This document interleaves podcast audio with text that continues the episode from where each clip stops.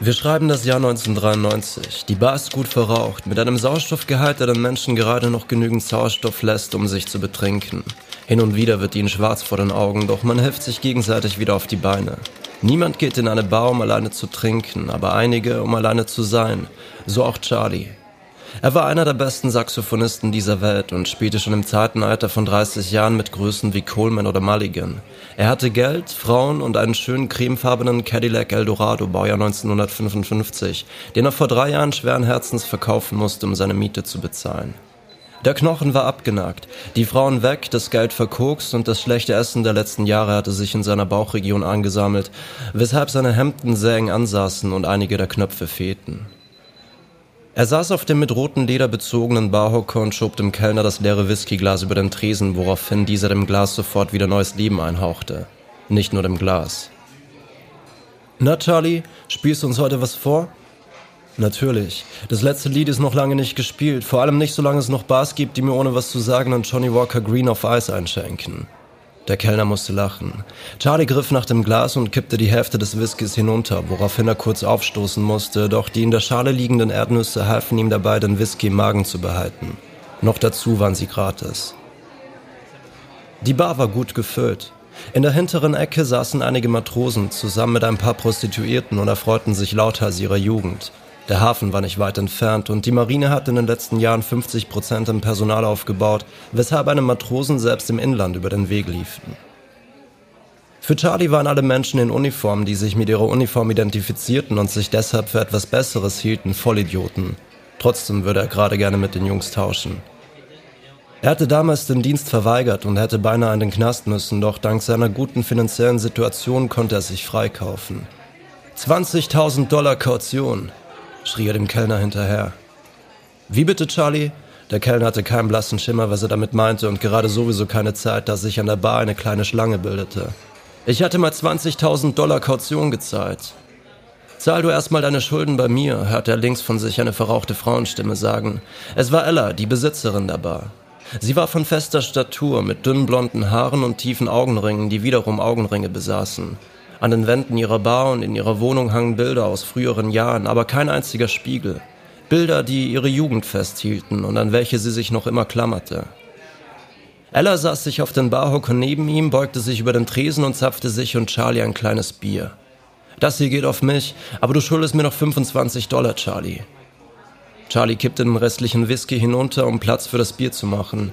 Dank seiner tauben Kehle konnte er zwischen Whisky und Wasser keinen Unterschied erkennen lediglich im Geschmack. Zieh sie einfach von meiner Gage ab. Deine Gage sind 10 Dollar, Charlie. Dann gib mir einfach nichts und wir sind fein. Und wie zahlst du dann deinen Whisky? Charlie nahm einen großen Schluck vom Bier und wischte sich den Schaum vom Mund. Sie kannten sich schon eine ganze Weile. Ella und er hatten vor 15 Jahren eine kleine Affäre geführt. Damals, als noch alles besser war, der Knochen noch nicht abgenagt, sein Cadillac noch Sprit im Tank hatte und Charlies kleiner Freund noch wusste, wie man eine Frau beglückt. Du spielst für zwei Stunden, Charlie, und dafür bekommst du 10 Dollar Gage. Das ist der Deal. Wenn du deine Schulden nicht bezahlst, wirst du hier bald auch nicht mehr spielen. Freundschaft hin oder her. Ella griff nach ihrem Bier, stand auf und lief zu dem kleinen Stehtisch gegenüber der Dartscheibe, um ein paar alte Bekannte zu begrüßen. Eigentlich waren sie keine Freunde mehr, aber sie hatten zusammen so viel Scheiße durchgemacht, dass zwischen ihnen noch immer diese tiefe Verbindung war. Es war ein typischer Fall von Hassliebe. Sie konnte es nicht mit ansehen, wie so ein Talent auf der Straße herumlungerte und er fühlte sich in ihrer Gegenwart an die alten Zeiten erinnert. Sie gab es nie zu, aber auch für sie hatte seine Gegenwart etwas Vertrautes. Trotzdem konnte sie ihm nie verzeihen, dass er sie damals sitzen ließ und wie ein streuender Hund wieder bei ihr ankroch, als es bei ihm bergab ging. Charlie saß noch eine Weile an der Bar. Nach etwa einer Stunde gab ihm Ella ein Zeichen. Es war Zeit für seinen Auftritt. Er griff nach dem Saxophonkoffer am Boden und spürte wieder diesen schrecklichen Schmerz in seinem Rücken. Seit einem Jahr ging das schon so und Geld für einen Arztbesuch hatte er noch immer nicht zusammen. Er hatte nicht einmal 25 Dollar und bei fast allen Bars im Umkreis von zwei Kilometern Schulden. Verfickte Scheiße. Mit Schmerzen, welche sich in seiner Mimik widerspiegelten, stand er auf und lief durch die Bar. Hin und wieder nickte er dem einen oder anderen zu, griff nach einem Glas Bier, welches ohne Besitzer schien, und lief vorbei an der Jukebox in Richtung des kleinen Podests auf der anderen Seite der Dartscheibe. Daneben stand ein einarmiger Bandit, an welchem er schon die ein oder andere Gage verzockte, wenn Ella gerade nicht da war und ihn davon abhielt. Die Bar wurde von Minute zu Minute voller und selbst die Jukebox war nicht mehr imstande, das laute Gequatsche und Gelächter all dieser betrunkenen Menschen zu übertönen. Eigentlich war ein Saxophon hier komplett fehl am Platz, doch Ella fand seine Einlage eine gelungene Abwechslung und auch wenn sie es nie zugab, in diesen zwei Stunden gehörte ein Großteil ihrer Aufmerksamkeit Charlie. Wenn er etwas gut konnte, außer trinken, dann war es Saxophon spielen. Behutsam beugte er sich nach unten, um sein Baby aus dem Koffer zu heben, Dabei spickte von seinem Hemd ein weiterer Knopf weg. Als er die Bar betrat, waren es noch vier Knöpfe, jetzt waren es nur noch drei. Verfickte Scheiße. Die Bar wurde immer voller und voller. Er wusste, egal wie laut er spielen würde, niemand würde ihn hören, außer Ella, aber die war ihm egal. Er holte tief Luft und tat das, was er gut konnte.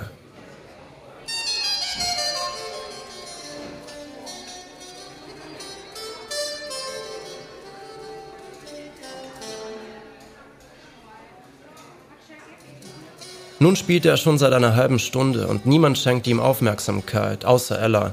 Er sah, wie sie immer wieder rüberschielte, aber es war ihm egal. Eine weitere halbe Stunde verging.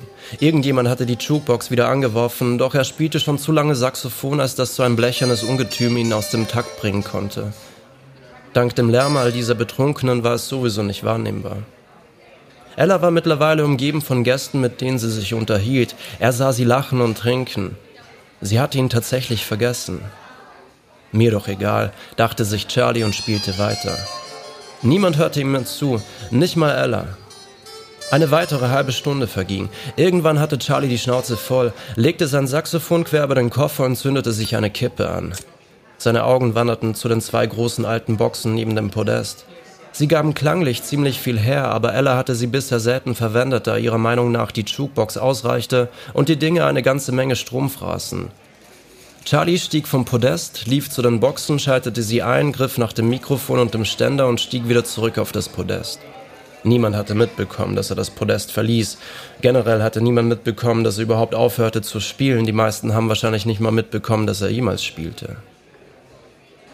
Charlie nahm einen kräftigen Zug von seiner Kippe, woraufhin der vordere Teil des Filters abbrannte und schaltete, nachdem er einmal kräftig auf den Boden spuckte, das Mikrofon ein. Es überkoppelte und ein lauter hoher Ton dröhnte aus den Boxen, woraufhin die Menschen in der Bar verstummten. Alle schauten ihn an. Gleichgültig schaute er zurück und zeigte ihnen den Mittelfinger. Er führte das Mikrofon nahe an seinen Mund und Ihr gottverdammten Hurensöhne, seine Stimme dröhnte laut durch die Bar, sogar bis hinaus auf die Straßen zu den ganzen Obdachlosen. Alle starrten ihn entsetzt an. Er steckte das Mikrofon in die Halterung des Ständers, griff nach seinem Saxophon bis in das Mundstück und begann zu spielen. Eine ganze Stunde lang. Ella dimmte das Licht. Die Leute unterhielten sich noch immer, aber nicht mehr so laut. Manche schwiegen und hörten ihm einfach nur zu. Einer der betrunkenen Matrosen wollte die Jukebox nach einiger Zeit wieder anmachen, doch wurde von ein paar anderen Gästen aufgehalten, wodurch eine kleine Schlägerei entfachte. Der Kampf dauerte nicht lange und passte absurderweise zu den melancholischen Tönen, die aus Charlies Saxophon herausschossen. Es fühlte sich gut an. Es war perfekt. Charlie vergaß die drei Knöpfe, welche sein Hemd noch zusammenhielten, seinen Bierbauch, die Schulden und die täglich größer werdenden Nierensteine, die er selbst liebevoll mit den Perlen einer Auster verglich. Das gedimmte Licht erinnerte ihn an den Abend auf einem Kreuzer, als er zusammen mit Coleman im Duett spielte. 8000 Dollar Gage für zwei Stunden.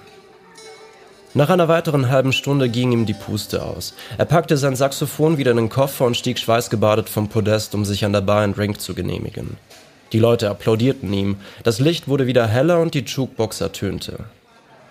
Hier ein Bier und deine Gage, deine Schulden sind beglichen, sagte ihm Ella und drückte ihm das kühle Bier an die Brust. Er kippte es hinunter und bestellte sich ein weiteres, um sich anschließend noch ein weiteres zu bestellen.